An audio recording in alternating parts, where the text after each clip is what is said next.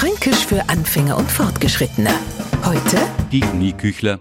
Das sind das so in Fett rausbackene Dinger, sowas von lecker, da kennt ihr mich nicht nie. Daher haben sie jetzt aber nicht ihren Namen.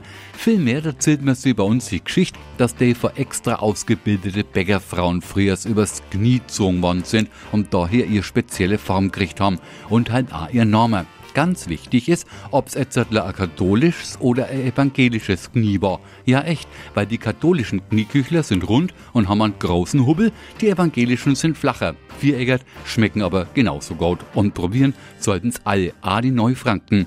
Wenn Sie also runde oder eckige goldgelbe Gebäckteile sehen mit Puderzucker bestreut, greifen Sie zu, natürlich stilecht und korrekt. Ein paar Knieküchler bitte. Fränkisch für Anfänger und Fortgeschrittene. Morgen früh eine neue Folge. Und alle Folgen als Podcast auf podu.de.